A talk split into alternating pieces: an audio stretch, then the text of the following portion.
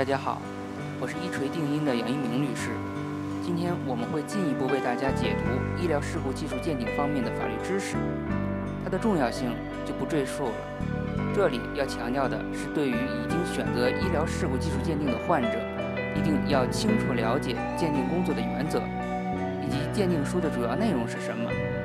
在医疗事故处理条例中有明确规定了医疗事故技术鉴定原则与鉴定书的主要内容。鉴定原则：专家鉴定组应当在事实清楚、证据确凿的基础上，综合分析，作出鉴定结论，并制作医疗事故技术鉴定书。鉴定结论以专家鉴定组成员的过半数通过。鉴定过程应当如实记载。二、鉴定书包括的主要内容。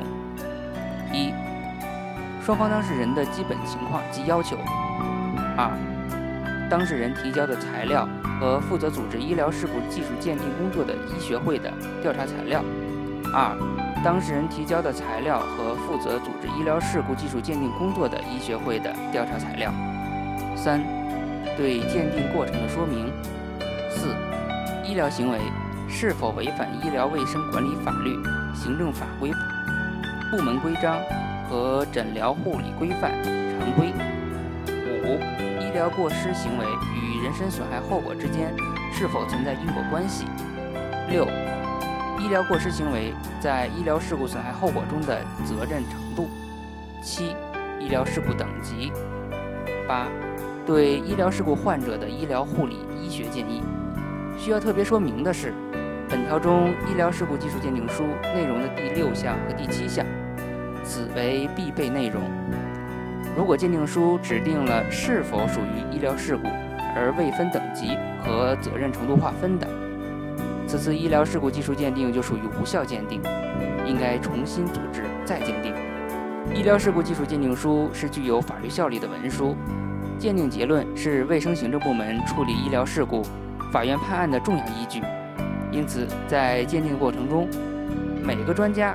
都应该本着实事求是、认真严谨、尊重客观的态度，充分发表自己的意见，在集中讨论，以投票表决的方式得出最后的结论。鉴定书以多数人意见为最终的结论意见，少数人的意见也要记录在案。鉴定结论笔录上要有专家鉴定组每位成员的签字。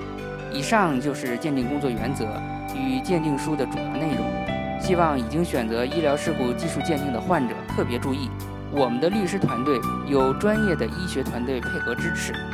如果大家有医疗法律的问题，请关注我们的官方微信号“一锤定音患者小助手”，留言或者致电热线：四零零零六七二五七二。